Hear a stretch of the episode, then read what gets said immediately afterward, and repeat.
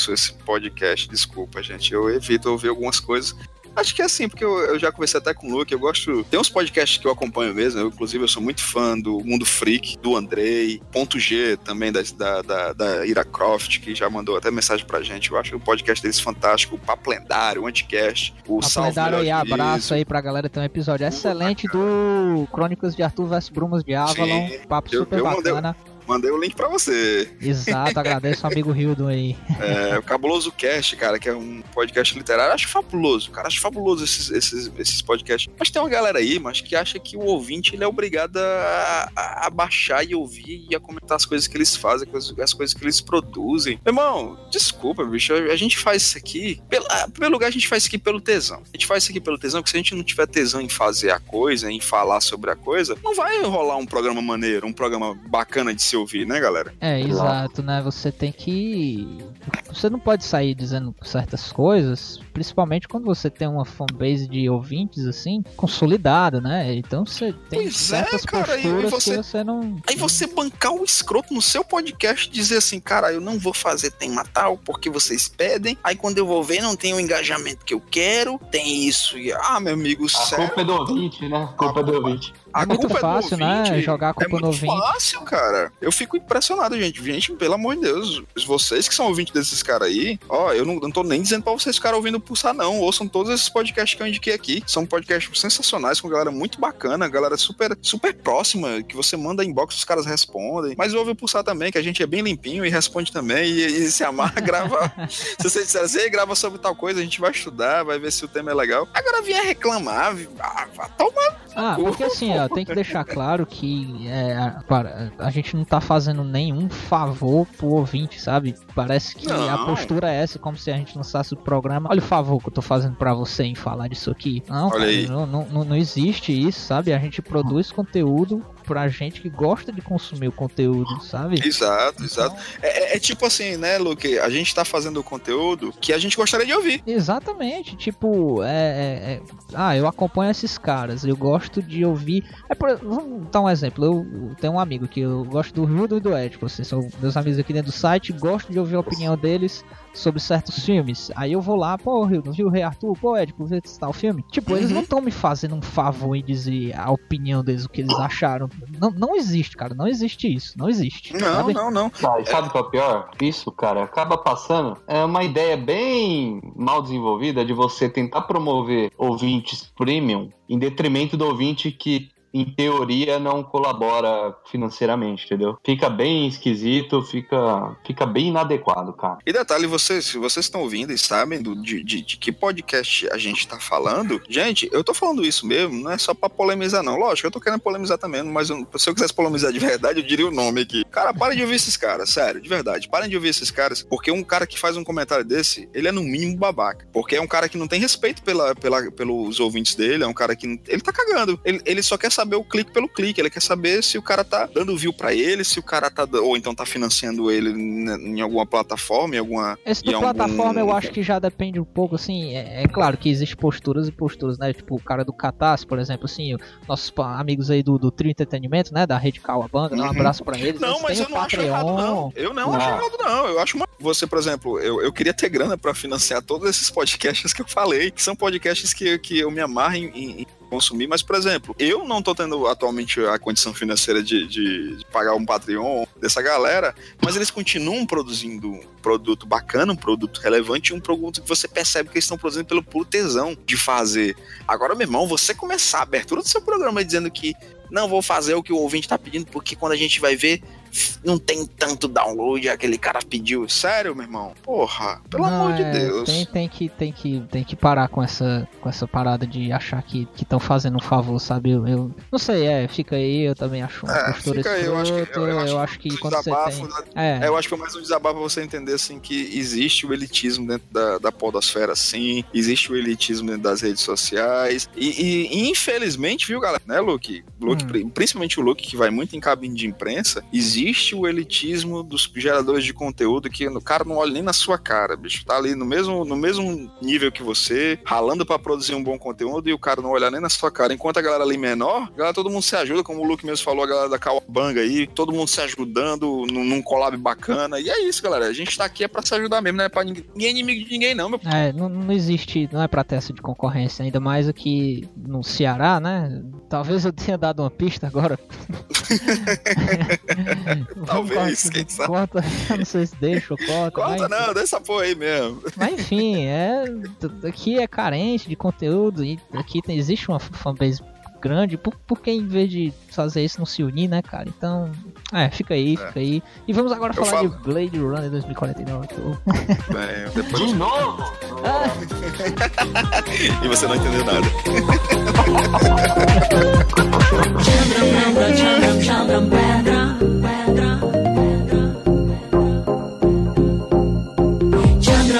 Chandram, Chandram, Chandram,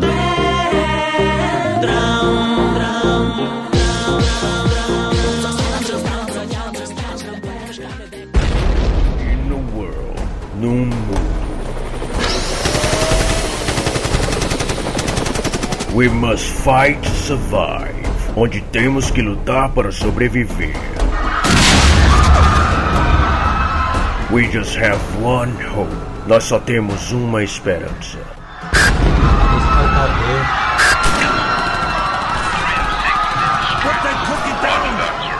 A podcast can save us. Pulsar!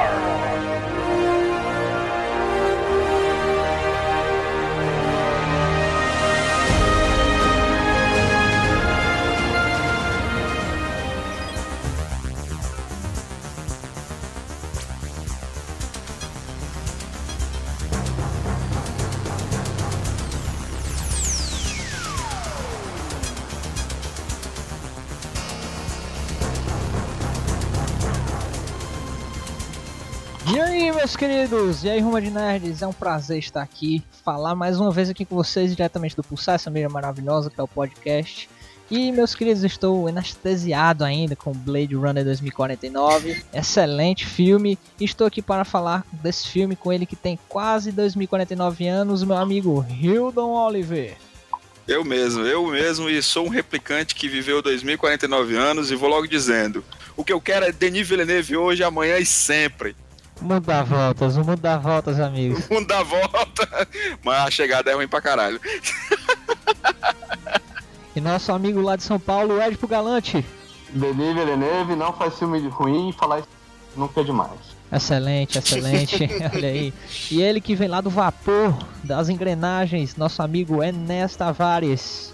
das, aqui é, falando das paragens sulistas, né? É, para discutir com vocês Blade Runner 2049. E eu nunca imaginei que eu iria me apaixonar por um software. É só isso que eu tenho a dizer sobre Blade Runner.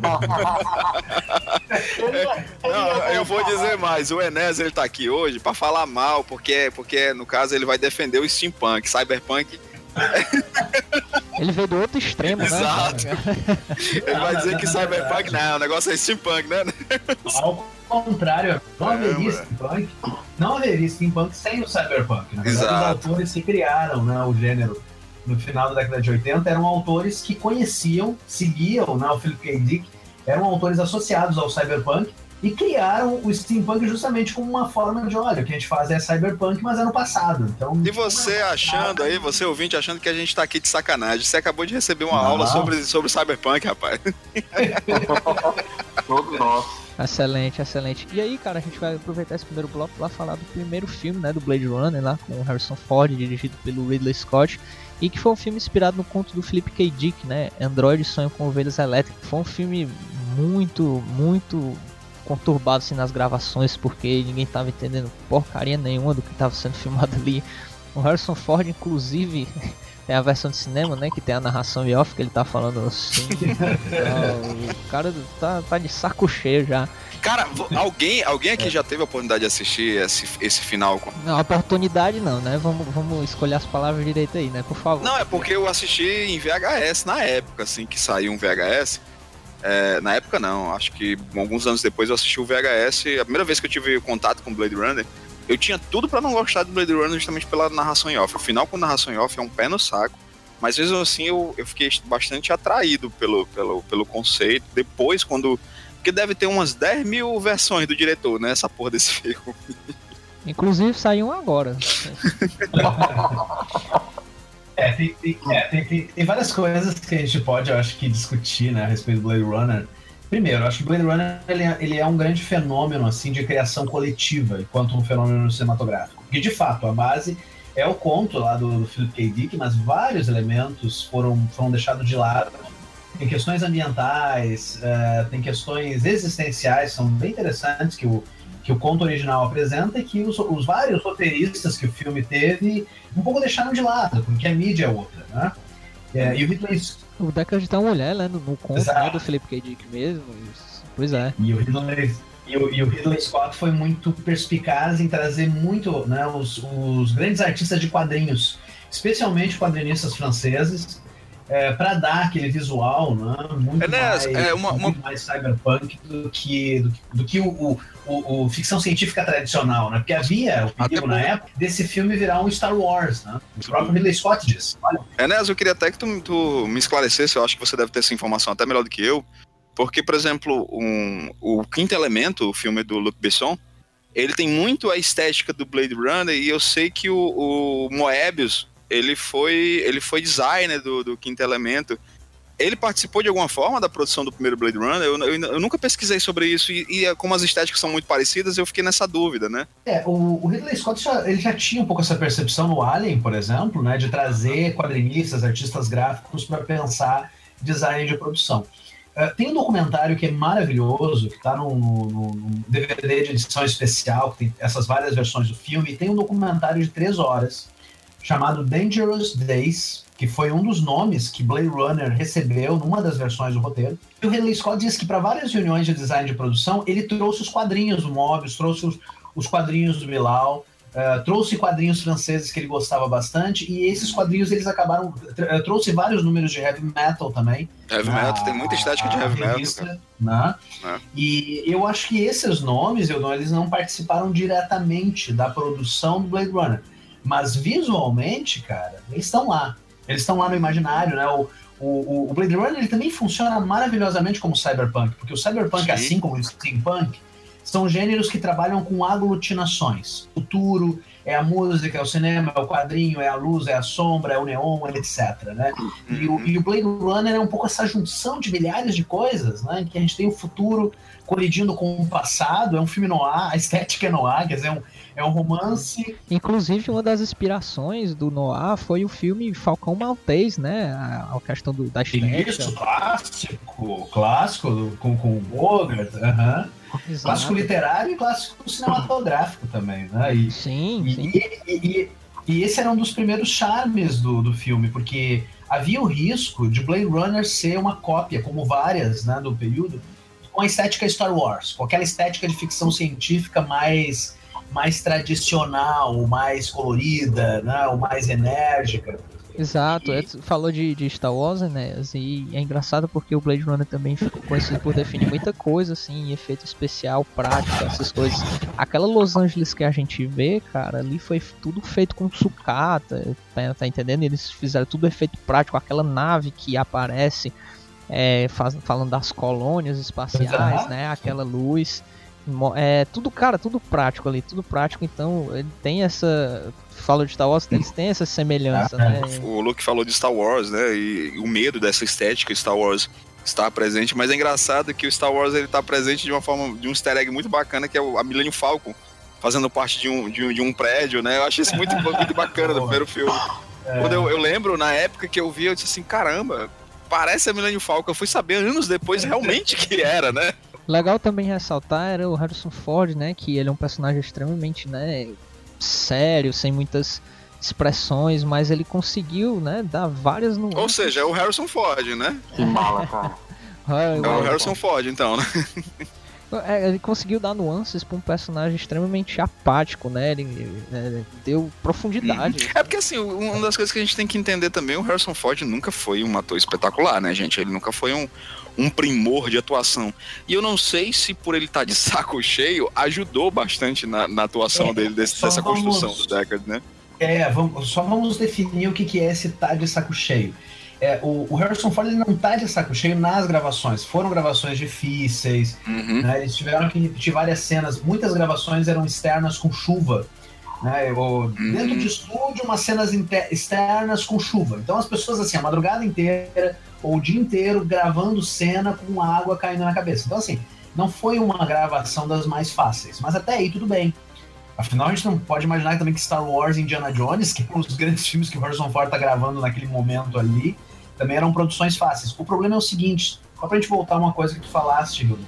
Uhum. Como tinha muito investidor diferente, tinha o Warner que entrou com 7 milhões, tinha uma outra empresa privada que entrou com mais 7 milhões pra Putz, todo mundo metia o dedo nesse, nesse filme, né, cara? Então, assim, ó, chegou na, na reta final, o Ridley Scott apresentou um, um, um, final cut dele, que é o filme que nós assistimos hoje, que é o filme que nós gostamos, e esses investidores disseram, cara, isso é muito alternativo, tá difícil de entender o filme, vamos botar uma narrativa em off. A narrativa em off, para filme, é uma das, das, das, ferramentas mais, assim, chatinhas. Preguiçosa, né? é preguiçosa é, até. Tem que saber usar, cara, tem que saber É uma usar. ferramenta justamente de pós-produção, de, olha, o filme ficou balançado para alguém explicar a história. É, é tipo o cara pegar na, na, mãozinha da gente, olha, ah, você não entendeu, mas a culpa é minha, mas eu vou te foi, explicar, né? Exato. E foi isso que aconteceu. Os produtores chamaram, o Ridley Scott se retirou da produção, ele disse, eu, eu, eu, vou, eu vou me retirar, vocês querem fazer isso, vocês fazem. O Harrison Ford foi chamado, né, por outras pessoas que não era a equipe criativa original, uhum. e aí eles teve que realmente gravar aquela narrativa em off, e, e essa narrativa tem essa voz que é uma voz de pura irritação. Né? Fora que eles utilizaram cenas, cenas descartadas pelo, pelo Kubrick, né? Do, do Iluminado, né? Ah, também, também, exatamente, exatamente. Aquela... Essa versão. É, porque dessas várias versões, vamos falar só de duas pra gente não alongar a conversa. Tem Beleza. essa versão que foi pro cinema, que é essa versão mais tradicional, com o final copiado lá do. retirado do Kubrick, que tem o carro indo numa estrada ensolarada. E nem faz etc. sentido com o universo que, ele, que se passa, né? Sim, cara, nada a ver. E, e essa, essa versão, apesar dos seus efeitos, foi, foi um fracasso quando saiu. As pessoas começaram a comentar, o filme foi virando culto. Dez anos depois, quase dez anos depois, o Final Cut do Ridley Scott foi descoberto. E aí eles relançaram o Final Cut nos cinemas. Eu vi quando eu tinha 10 anos. É, aqui no Rio Grande do Sul, o filme voltou aos cinemas com esse Final Cut. Ah, mas aqui Não em Fortaleza também, viu, viu, viu Anés? Aqui, eu vi, eu vi justamente também nos cinemas. É? É, a gente deve ter a mesma idade, né, Rildo? Tipo, a gente que regula de idade. Eu, eu, lembro, eu lembro, olha, olha só, né? Eu convenci minha mãe de que eu e um amiguinho iríamos ver o novo filme dos Trapalhões, que era um, né, o tipo de filme que deixar. Muito bom. Trapalhões de um lado e Blade Runner de outro. Eu disse, cara, esse, Blade, esse filme parece ser mais legal. Esse filme parece ser mais legal, né? E aí nós acabamos indo ver Blade, eu aos 10 anos de idade, ver Blade Runner Final Cut, né? O meu amigo achou uma droga. Eu não entendi esse filme, eu queria ter visto o Didi Mocó. Justo, né? Eu também não entendi muito, mas, mas aquilo foi uma experiência tão marcante pra mim, tão marcante, porque uhum. apesar de não. Porque Blade Runner é um filme extremamente contemplativo, né, cara? É. Uhum. Ele tem aquela fotografia aberta, aqueles planos junto com a música é. sonora, fazendo aquela composição de cena, tipo, me amem, sabe? A cena diz assim. É, eu, eu assim. É muito isso. Pois é, eu, eu, o Blade Runner pra mim é engraçado. Blade Runner pra mim, eu também vi essa versão Final Cut nos cinemas. E ela me. Eu, eu, eu nunca esqueci, porque, por exemplo, o personagem do, do Rutgenhauer, ele ficou muito presente na minha memória. Aquela cena eu achei fantástica, sabe? Eu achei. Pô, eu, eu... Improvisado. E é uma cena improvisada. Nunca mais ele, vai, ele atua daquele jeito, né? I've seen things you people wouldn't believe. Attack ships on fire off the shore of Orion. I watched sea beams glitter in the dark near 10,000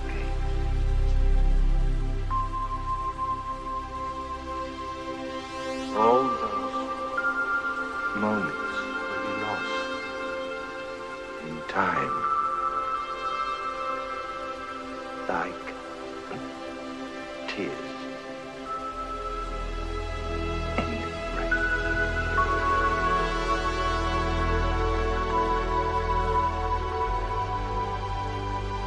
E eu lembro que eu, eu, eu, eu, comecei a ficar muito fã do Rutger Hauer. Eu, fui, eu assisti o Feitiço de Acla, eu adorava o Feitiço de Acla. Uhum. Fui assistir um filme péssimo de ficção científica que eu adorava dele, que é O Destruidor.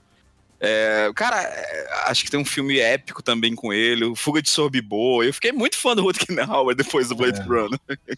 Pois é. é, e o Blade Runner aí, ele sofre com um fenômeno, né, que ele, bilheterias baixas, né, tá se repetindo isso, infelizmente, e na época, Blade Runner, né, o puta de um nome de ação, você pensa que é um filme de ação, né? E aqui no Brasil não, não ajudaram muito, né? Fizeram Blade Runner, ou Caçador de Androides, né, cara? Caçador de Androides. Cara, eu te digo, podia ser pior, podia ser o Android do futuro, né? Anos 80, né? É, é. É em busca do Android perdido, né? Aproveitando aí que é Indiana Jones, né? É, é. Não, e até hoje nós esperamos os Androids, né? Até hoje é muito difícil para muitas pessoas. Onde é que estão os robôs aí? Né? Exato, né? né? Porque o conceito do replicante, o conceito do replicante ele é muito interessante. Você ter uma, uma, uma vida genética, foi é construída de forma genética, orgânica, né? Você tem um, um, robô orgânico, isso é muito legal, cara, esse conceito. E o nome dele em Portugal era Perigo Iminente. Sério? Olha só. Blade Runner Perigo Iminente. É, é que Blade Runner, Blade Runner é uma. Primeiro, é intraduzível, né? Mas uh, Blade Runner comunica esse cara. A lâmina corredora. Não, é o, é o cara que caminha Hum, eu, eu ou, então, a, ou então o Blade do, do Caçador de Vampiros correndo, né? Blade é, Runner. É, né? é, é, na linha. Tinha, tinha uma tradução, tinha uma, tinha uma expressão em português que era uma expressão muito boa para Blade Runner. Que, uh, eu não, cara, eu não tô lembrando agora. No fio da navalha, no fio da navalha. Tá? Hum, Blade Runner excelente. é no fio da navalha. É o cara que, que caminha no fio da navalha. Como é que tu traduz isso? tu não traduzes. Tipo, tipo a expressão razor's edge, né? Exatamente. Né? Sabe, tu... É uma expressão, né? Exato. Né? Você, você não traduz algo assim, né? Hum. E ainda, só, só, só um, um, detalhezinho, pegando que o, o que o Ed tinha mencionado, né? Essa coisa atmosférica, essa coisa do clima. Uh, o que me pegou na época, além da coisa desses personagens marcantes, de dos pretensos androides que são mais humanos que os humanos, né? O, o, por que, que a gente se conecta tanto com o Hauer ali, né? Com o replicante, o vilão. Porque, porque ele, ele, ele é bem-humorado, ele é apaixonado, né? ele quer viver mais. É, e o mais. Pronto, agora tu falou tudo, tu falou tudo, Enes. Assim, ele é um pseudo-vilão que ele quer encontrar o criador dele, ele quer mais é. vida. Pô, como é que eu posso odiar um cara desse que ele quer simplesmente viver mais, né? Ele é um herói, né? Ele é o herói. É. E esse, é o, e, esse, e esse é o aprendizado do Deckard, né? Porque o arco dramático do Deckard é justamente esse aprendizado, né? Porque ele, ele, é, ele é o cara que vai lá e, e silencia os, os replicantes. Né? De uma ele forma, é o filho da puta, né? De uma, de uma forma eficiente. Olha, né? né? missão dada, missão cumprida. Exato, Olha só isso. Olha só isso, né? É, agora o Enes, ele, ele, falou algo muito. O Enes falou algo muito interessante, porque, por exemplo, o personagem do Harrison Ford, ele é extremamente bidimensional, certo? Ah. Eu acho, eu, eu não vejo no primeiro Blade Runner, é, para falar a verdade, acho que poucos personagens são realmente bem, bem, bem. São bem trabalhados a não ser o personagem do Rutger Hauer. Pra mim, o personagem do Rutger Hauer, ah. o, o personagem do o Roy Batts, ele, ele é um cara que você se importa com ele. Você fica, como eu falei naquela, na, na, num momento atrás, você se importa com um cara que o cara ele quer simplesmente viver. Ele diz assim, cara, é, você não tem noção das coisas que eu já vi, das coisas que eu já presenciei, a beleza das coisas que eu já vi. Você, você não tem olhos para isso. E eu quero poder viver mais. Porra, meu irmão, isso é, isso é um aprofundamento de personagem muito interessante. Cara. Sim, cara, isso é muito forte, sabe? Mas isso numa primeira, isso numa primeira dimensão, porque eu acho que o, o filme ele tem outros mistérios, né? Porque não é só a respeito de de, de, desse vilão, né, que é mais humano do que os humanos e tal, mas a respeito da descoberta de que quem nós achávamos que eram humanos podem também ser replicantes. Quer dizer, o que, que diferencia o, o, o, humano de um replicante? Né? Uhum. É, se o replicante tem sentimentos, se o replicante quer viver mais, se o replicante quer encontrar o criador, para fazer perguntas, né? Por que você me fizeste? Por que você me criaste, né? Tu me criaste. É, olha, São perguntas extremamente humanas, né? Exato. Muito bem respondidas e Prometeu. Né? É, tá vendo? Tá vendo? Sim, cara, é, mas é genial mesmo, porque quando a criação humana faz perguntas humanas, por que que, por que, que ela é menos, sabe? Se foi aquele humano que me criou e me trouxe ah. a vida, se ele tem esse poder, por que, que eu sou menos do que ele, sabe? Uhum. Não, e é, e é genial essa a personagem da Rachel. Né? Não sei se eu concordo totalmente com o Hildon, né? De que o Roy é o personagem mais, mais desenvolvido. É, porque a, a, personagem da Rachel é fascinante, né? Essa replicante que se acha humana, uhum. porque ela teve memórias implantadas e que no decorrer do filme vai descobrindo que é uma replicante. Né? E o arco, do, do, o arco dramático do, do Deckard é também não só ele mostrar isso para ela, como ele também se dá conta de que isso não importa. E quando a gente se dá conta, né, de que, de que nós somos esse amontoado de memórias, verdadeiras ou falsas, qual é a diferença entre uma memória verdadeira ou falsa? Até que ponto a, a falsa memória ou a memória implantada vai modificar a tua percepção, né? Eu acho que a partir desse momento, assim, Enes, com o que tu falou, é, é impressionante a gente fazer essa, justamente esse link entre o filme, o, o, primeiro Blade Runner e esse Blade Runner 2049, que eu acho assim, é impressionante como a personagem da Rachel, ela não aparece de forma forte e presente nesse novo filme, mas ela é extremamente importante para a construção narrativa desse roteiro e de entendermos a cabeça desse novo replicante. Porque você, por exemplo, você falou que a, a, o aprofundamento do personagem da Rachel é justamente por ela ter memórias inseridas. E o personagem do Jared Leto, que meio que no, no Blade Runner 2049, que se apresenta como essa divindade meio corrupta, né? Ele justamente ele descobriu o segredo do replicante perfeito, do, de inserir o replicante na sociedade. Meio que seriam essas memórias, mesmo que elas não fossem deles, né? Sim, o Kay tem toda essa parada, né? Ele é um replicante, mas ele tem uma função, né? Ele ele é um policial ali, ele tem o trabalho dele, ele tem o poder de compra dele, né? Porque isso é um subtexto, uhum. né, da trama. E a prova disso é a própria Joy, né? Que o cara tem até esposa de mentirinha, né, cara? Ah. Ele se apaixonou pela é, esposa não, de mentira. Eu tô, não, eu, tô, eu, eu ainda tô sob o efeito da Joy. Eu tô sob o efeito de vários personagens desse filme. Sim, sim. E. Ah, cara, eu tô pensando nesse filme desde a semana passada, né?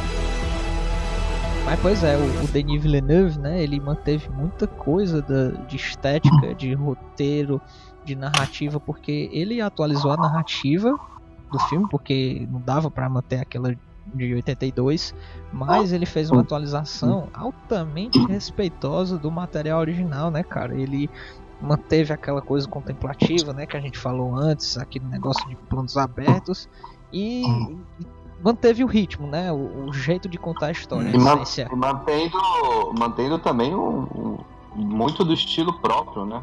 Aqueles takes. É. O não, do, do Villeneuve mesmo, daqueles takes aéreos. É, eu, eu, eu gosto muito do que a gente tem visto em A Chegada, inclusive. Eu gosto de dizer o seguinte, que o Villeneuve, ele fez o mesmo trabalho que o, o Hans Zimmer fez na trilha sonora. O Denis Villeneuve e o, e o Hans Zimmer, eles tiveram a sensibilidade de entender aquele universo o, Hans Zimmer no universo, no caso da, da, da, trilha sonora do filme, de pegar essa trilha sonora do Vangelis e imprimir a sua identidade, mas respeitando a obra original, e o Villeneuve da mesma forma. Ele imprimiu a personalidade dele no filme totalmente, mas ele entendeu aquele universo. Ele respeitou aquele. É como se ele tivesse assim, cara, eu tô entrando na casa dos outros. Eu vou, eu vou, eu vou pintar essa parede, mas com licença, você me permite pintar essa parede? É, eu acho que teve muito respeito no, no é, na direção. É. E, não, e não, não é só respeitar o trabalho alheio, mas é respeitar o imaginário das pessoas que passaram vinte e tantos anos na uhum. companhia desse filme. Né? Blade. Runner é, é, um, é um filme que, em várias listas, por exemplo, os 10 maiores filmes do, do, do século XX, Blade Runner tá lá. Né? Tá lá na, na, nas primeiras cinco posições, as primeiras três posições. É um filme que, do ponto de vista da direção, do elenco, do roteiro, da trilha sonora do Vangelis, da fotografia, ele fez escola. Né? O próprio Denis Villeneuve, em entrevistas, diz: Olha, eu decidi trabalhar com cinema depois de ver Blade Runner, depois de ver 2001, depois de ver filmes experimentais e comerciais ao mesmo tempo. Né? Uhum. Vocês não acham que rolou um. que rolou um. Não exatamente um Deus Ex Machina, mas o fato aí serve para quem assistiu os curtas, né? Onde tem o Blade Runner 2022, se me corrijam se estiver enganado. Isso. Que, que é aquele. O, o Blackout, né? Isso. Ele, é, o que, vocês acharam disso? Porque aquilo é, permitiu o, pro Villeneuve ele, ele dar aquela brecada em relação à linha do tempo, né? Porque se ele prossegue Seguir uma linha de, de bom, evolução tecnológica e tudo mais, sem esse blackout, é, eu acho que ah, ele teria alcançado um nível difícil dele trabalhar. Você, não sei se vocês concordam. Cara, assim, não, não acho que seja um Deus Ex Machina, até porque o, o Blackout vem em, a favor do, do da, do roteiro. Ele não aparece, não é um elemento que aparece do nada, sabe? Assim, ele vem a favor do roteiro, ele é usado para construção. Então não acho que seja um Deus Ex Não, é, é, que tem o Ex Machina do bem, é isso que eu tô querendo dizer. É, é porque, por exemplo, se você vê, se você puxar o primeiro curta, que eu, eu fiquei maravilhado com o primeiro curta, porque eu adorei o personagem do Jared Leto, o Wallace, né? Ele, ele, ele mostra. É, é que eu fico muito puto com a galera julgar o Jared Leto pelo Coringa do Esquadrão Suicida. Sendo que o cara é um puta de um ator, macho. E ele simplesmente ele apresentou isso. Ele apresentou isso em duas cenas específicas no filme. Ele mostra quem ele é, ele mostra como é a atuação, ele mostra quem é esse personagem, quanto ele tá confortável.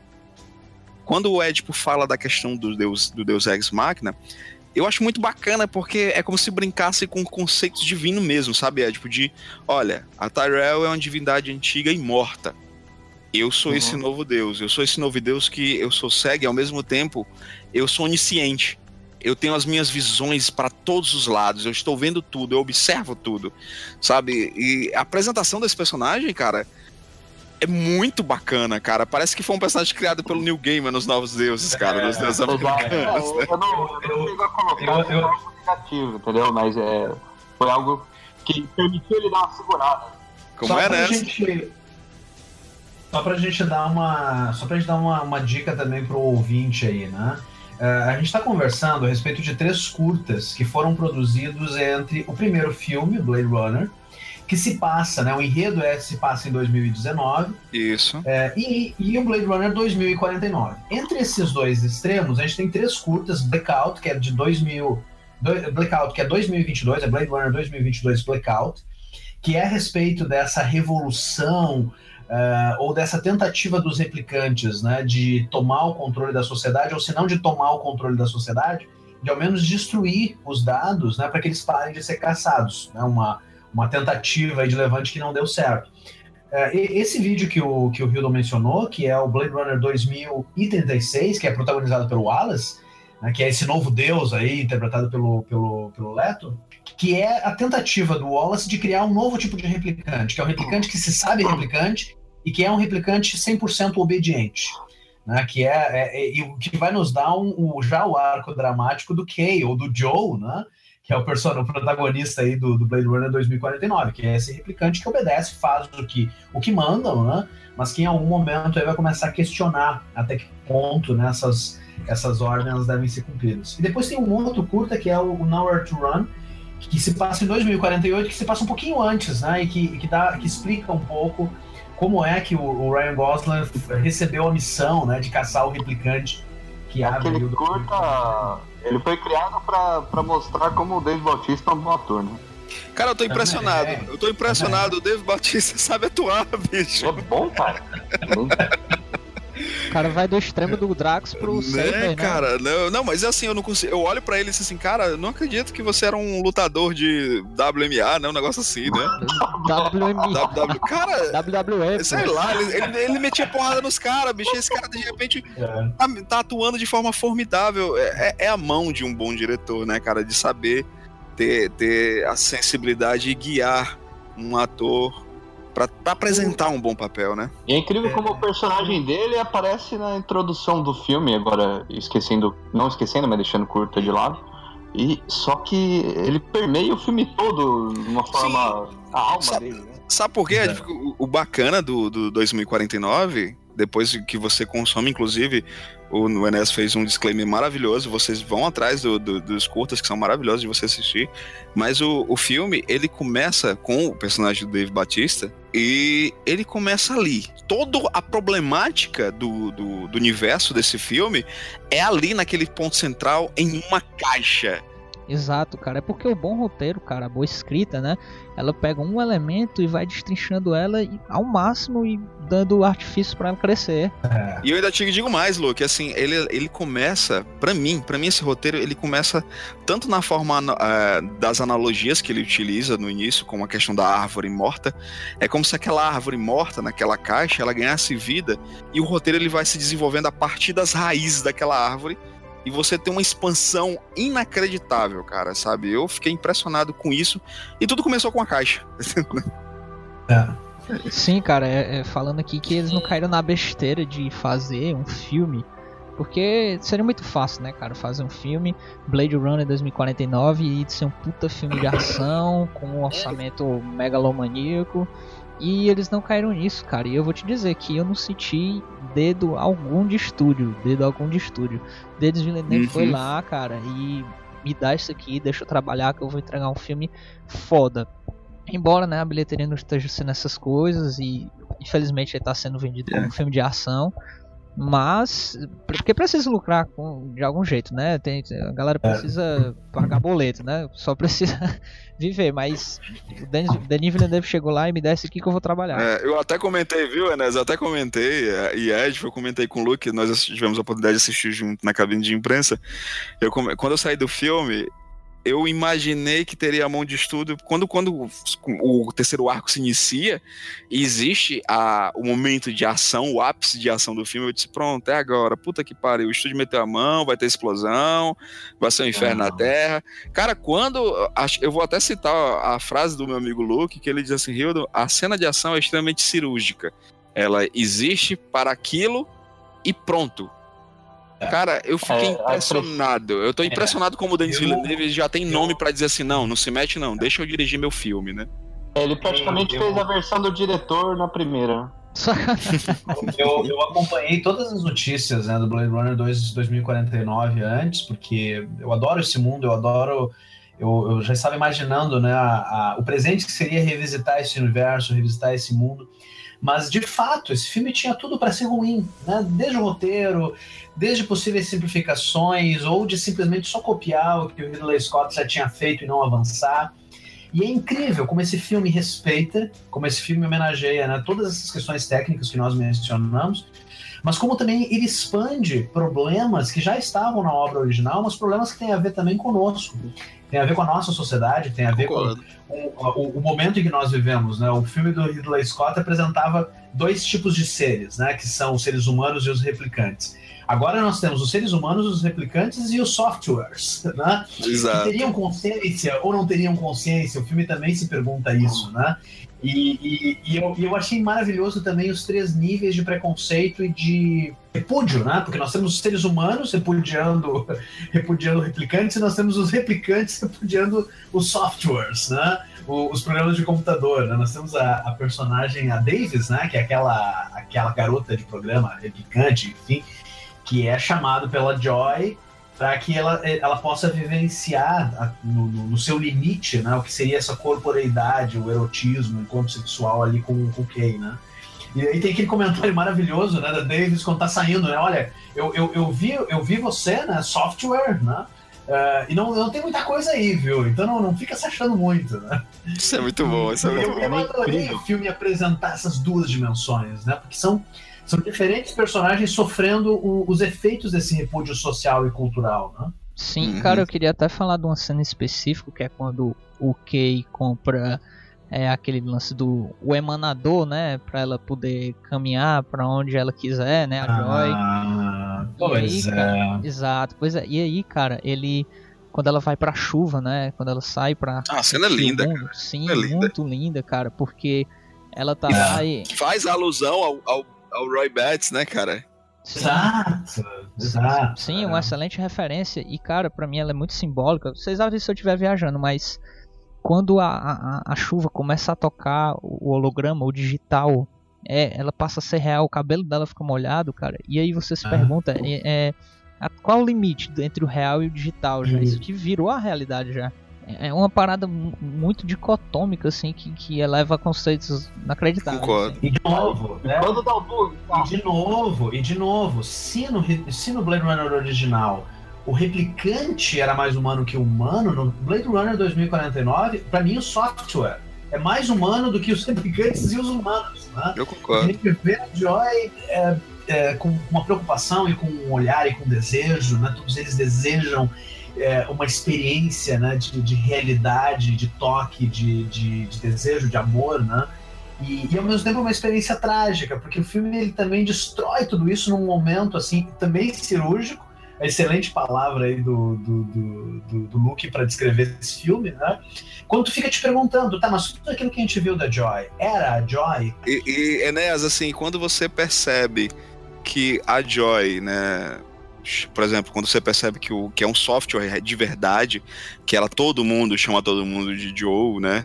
É, e isso, isso é. destrói não só. Você, você se destrói junto com o personagem. Você fica assim, devastado junto com o personagem do Kay.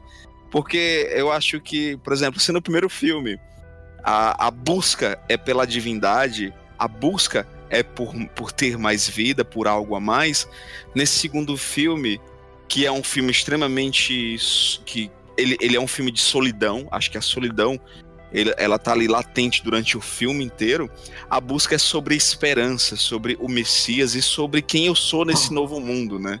E de é. repente você vê o personagem do Kate totalmente destruído com todo aquele relacionamento que ele achava que era um relacionamento verdadeiro, né? E pra gente também foi verdadeiro. A gente recebeu esse relacionamento como um relacionamento de verdade, né? Exato. Ele remete muito a filmes, né? Como Her, que a gente viu, o episódio Sim, lá do Black Mirror. É, só que isso, eu, eu não li o conto original do Philip K. Dick. É verdade que essa, essa, isso tem no conto dele? Da, da inteligência artificial e tudo mais, ou eu ouvi errado? Eu não, eu não vou lembrar. Eu, eu li o conto há muito tempo atrás. A Aleph até tá lançando uma nova edição. Quero ver se eu. Eu não lembro. É, uma nova edição pro Neander Wallace comprar, né? Por quê?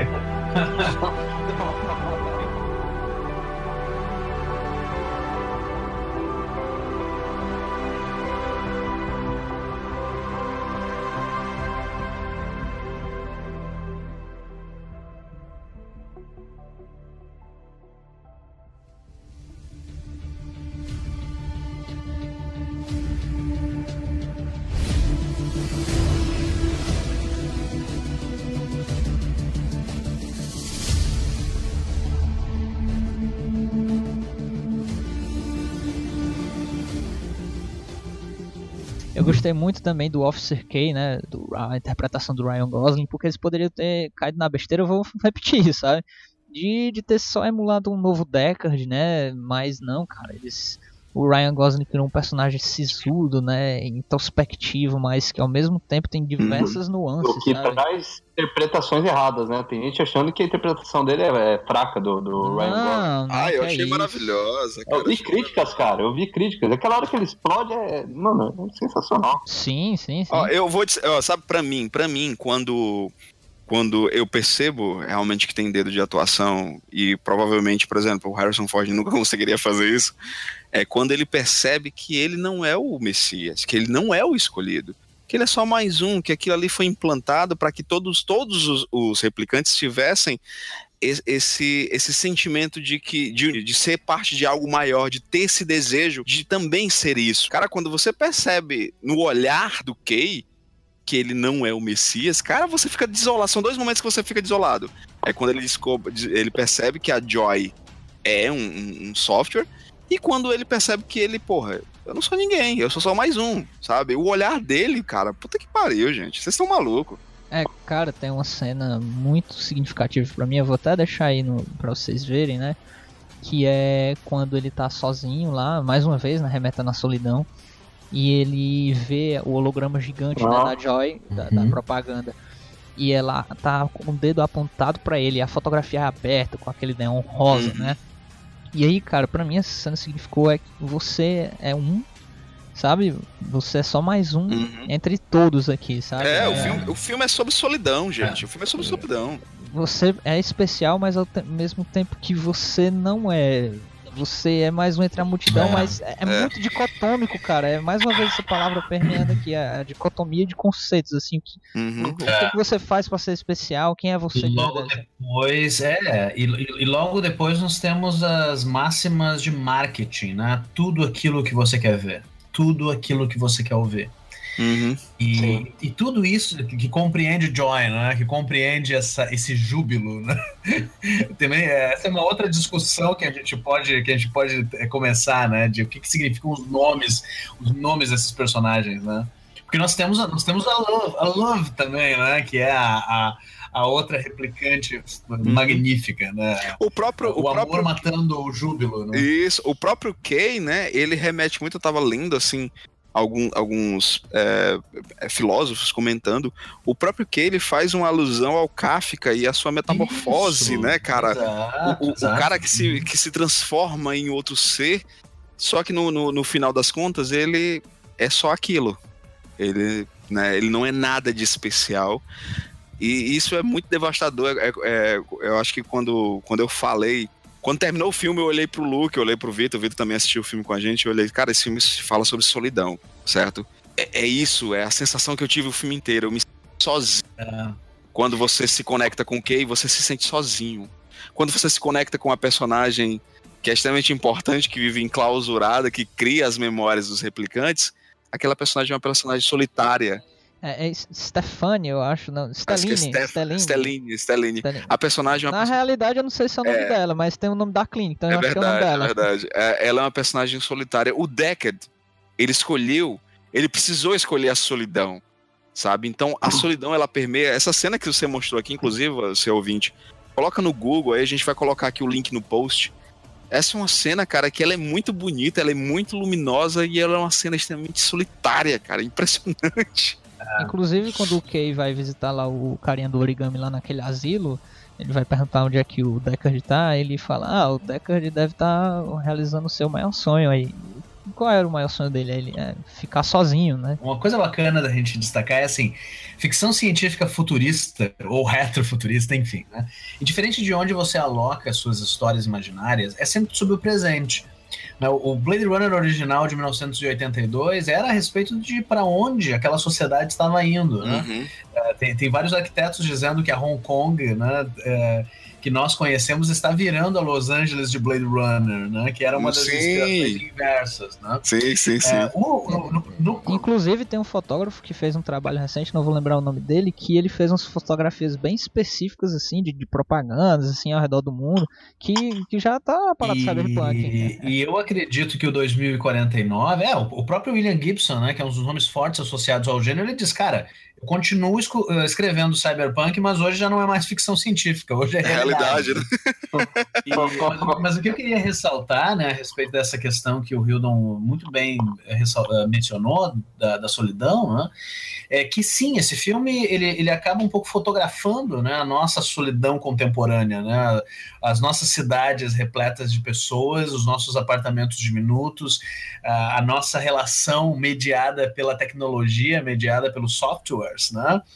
Quem de nós não interage muito mais com softwares durante o dia do que com seres humanos muitas vezes, né? Uhum. E, e, é muito bacana que, que esse filme apresente todas essas questões, além dessa coragem de, de mostrar, né, esse, esse personagem se, se encontrando ou se desencontrando, né, enquanto, enquanto herói, né? Falar encontro, aquela cena com os hologramas do Elvis em Vegas, meu Deus do céu, cara. Eu, Não, eu, eu, eu, acho que só em falar em conta também a gente tem que reforçar aqui, né? Nós que é o personagem do do Edward James Olmos, né? Que faz o Battlestar Galactica, é. que é uma série que eu particularmente eu gosto muito. Não, não tenho problemas com o final dela, a galera tem, mas porque ele faz o personagem do Garth no primeiro, no primeiro filme. E ele aparece ali como um easter egg fabuloso. É quando, quando um easter egg ele, ele, ele é introduzido no filme para não, não apenas agregar, né, mas trazer algo a mais, né, não só, não só é, agrega, agrega no roteiro pra caramba.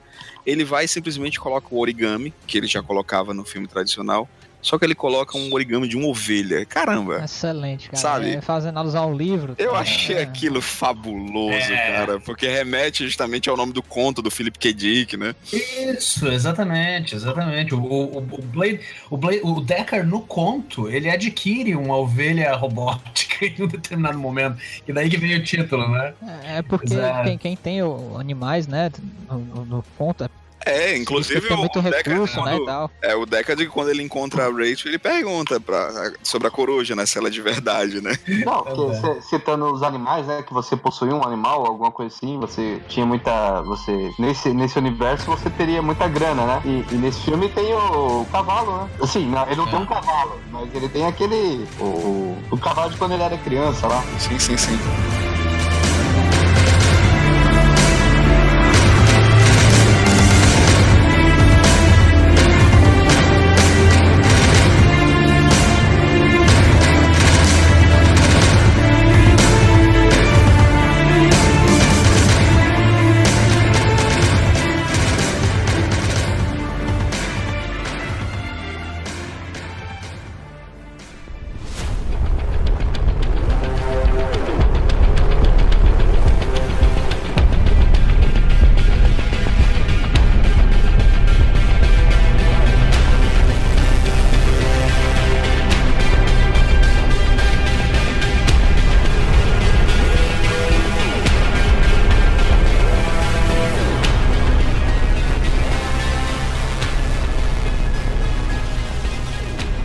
Infelizmente estamos caminhando para o final. Poderíamos passar horas falando de Blade Runner aqui, mas nós temos um tempo a cumprir. Senão a edição ia ficar impraticável. e aqui nosso convidado de garbo elegância aqui, ilustre presença de Janeto Tavares, suas considerações finais, por favor, de Blade Runner 2049. Essa obra excelente. Bom, para mim esse é o melhor filme do ano. Talvez até o melhor filme da década até esse momento, porque ele é um filme que pisa no freio ele é um filme que exige atenção, que te convida né, a visitar esse mundo e a ver os detalhes desse mundo. É um filme não só para assistir, mas para reassistir. É, é, um filme que faz pensar em questões como mortalidade, inteligência artificial, família, buscas existenciais, solidão, né, como o próprio, próprio Hildon aí mencionou e a gente debateu aqui nessa conversa. Então, eu fiquei muito feliz de não terem estragado uma obra que ela é muito importante para mim, muito importante para um monte de gente. Né? Eu acho que a delicadeza aí do, do Villeneuve de ter produzido um filme muito cuidadoso e responsável com respeito ao primeiro, mas também muito, muito responsável né, com, a, com aquilo que ele queria comunicar em 2017, eu acho que é digno aí de, de aplausos. Então, aqueles que não viram ainda, Blade Runner 2049. Fica aí o convite, vocês não vão se, se arrepender. É, mas segurem as expectativas e se preparem para um filme bem diferente né, daquilo que a gente está acostumado a ver aí no cinema, especialmente nas suas explosões né, de, de filmes super-heróicos. É, ou de filmes fantásticos, né, que não nos dão tempo de respirar. Blade Runner 2049 nos dá muito tempo para respirar e muitas vezes muito tempo para não respirar, porque tem cenas tensas, tem cenas nervosas, personagens apaixonantes, né? E, e eu, eu finalizo como eu comecei. Eu nunca imaginei que um dia, eu nunca imaginei que eu iria me apaixonar por um software, um dos melhores, um dos melhores personagens de Blade Runner 2049. É, bom é a Joy, inter, é interpretado é pela Ana de Armas. Olha que nome maravilhoso, Ana de Armas. No nosso, no nosso português brasileiro isso fica super poderoso, né? É, então fiquem atentos quando a, a, Joy aparecer, né? Mas todo, todos os outros atores, a Robin Wright, que a gente nem chegou a mencionar, tá maravilhosa também. Uh, o Harrison Ford, o Ryan Gosling, enfim, é um filme fabuloso. Então, e aqui meu amiguinho Hildon Oliver, aqui, meu amigo que assistiu Blade Runner comigo, estava na sala de cinema. Eu quero saber suas considerações finais de Blade Runner. Rapaz, acho que tudo que, que foi dito aqui no programa de hoje não arranhou, não arranhou a superfície do que é essa obra.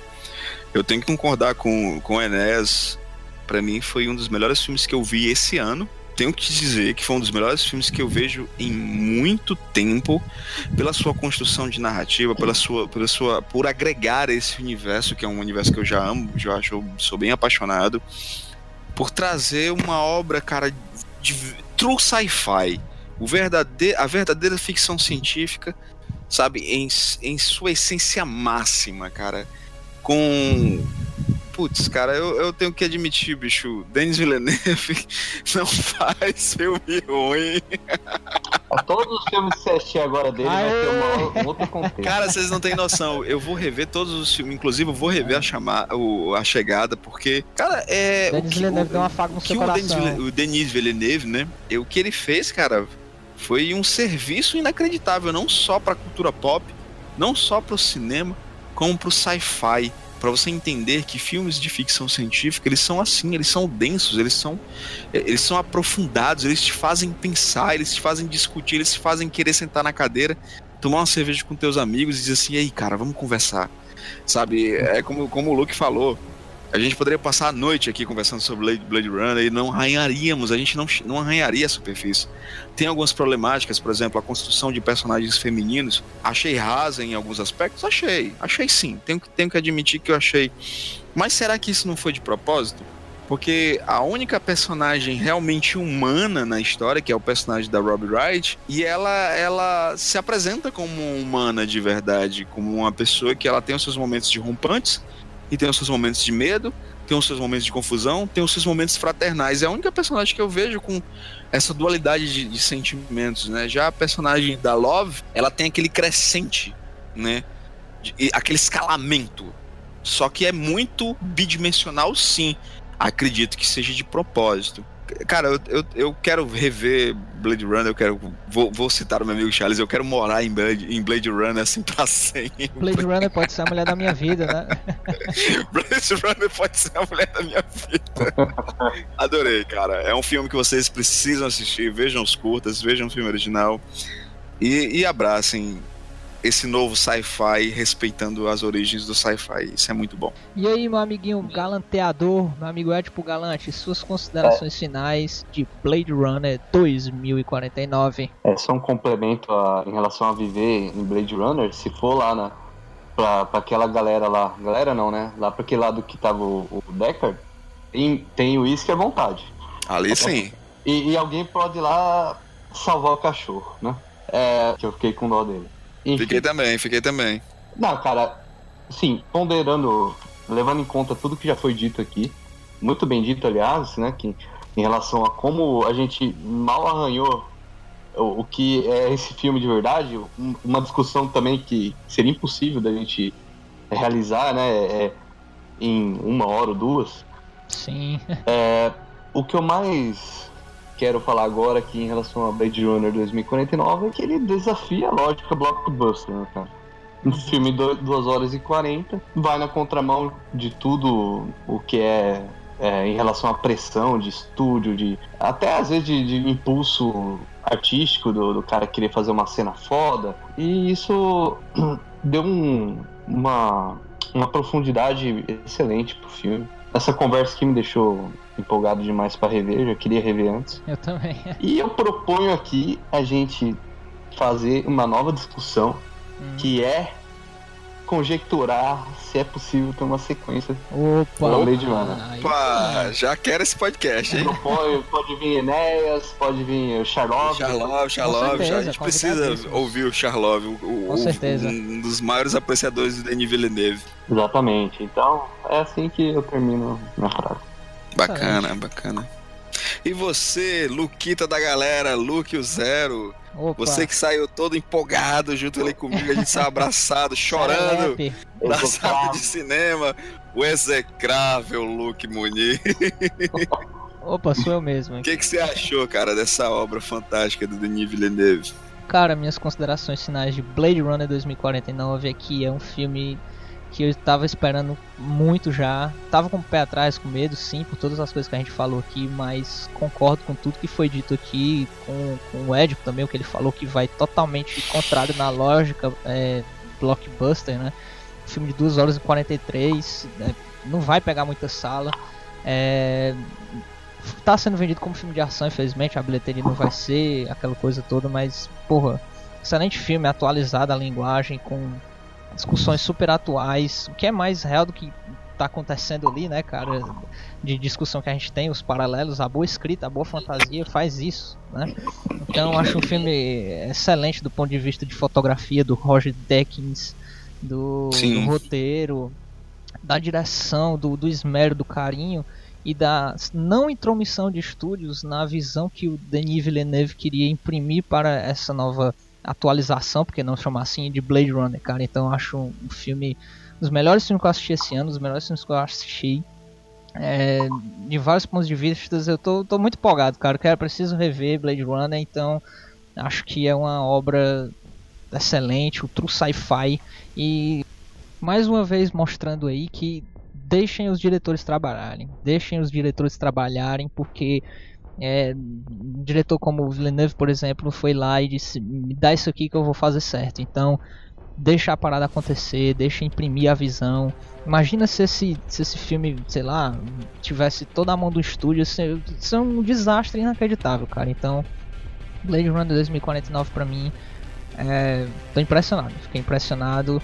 Obrigado, Denis Villeneuve. Obrigado a todos os envolvidos aí. E, e é isso. O, acho também que o filme, complementando mais assim, poderia ter caído na besteira de no texto botar quem eu sou, descarado as questões, mas ele não fez isso. É todo um subtexto, é todo é toda a composição, é tudo, cara, é maravilhoso. Blade Runner 2049 é um pedido pessoal, pessoal, assistam, assistam esse filme, assistam o de 82, por favor. É um pedido pessoal. Fiquei, fiquei emocionado na sala de cinema, fiquei emocionado. Caramba, que bonito. Caramba, o Blade Runner fez o Luquita chorar, que absurdo. Não, emocionado não é chorar, peraí, né? Vamos com calma, vamos com calma aí. Like, like a tears in the rain. Exato, lágrimas digitais. e aí, é CG ou não é? Fica aí a questão, manda um e-mail pra gente. E aí, Enes, quem quiser te encontrar, quem quiser saber do teu trabalho, procura onde? Onde é que eu acho Enes Tavares, pelo amor de Deus? É, eu trabalho com um, um, gênero de ficção científica que é o steampunk.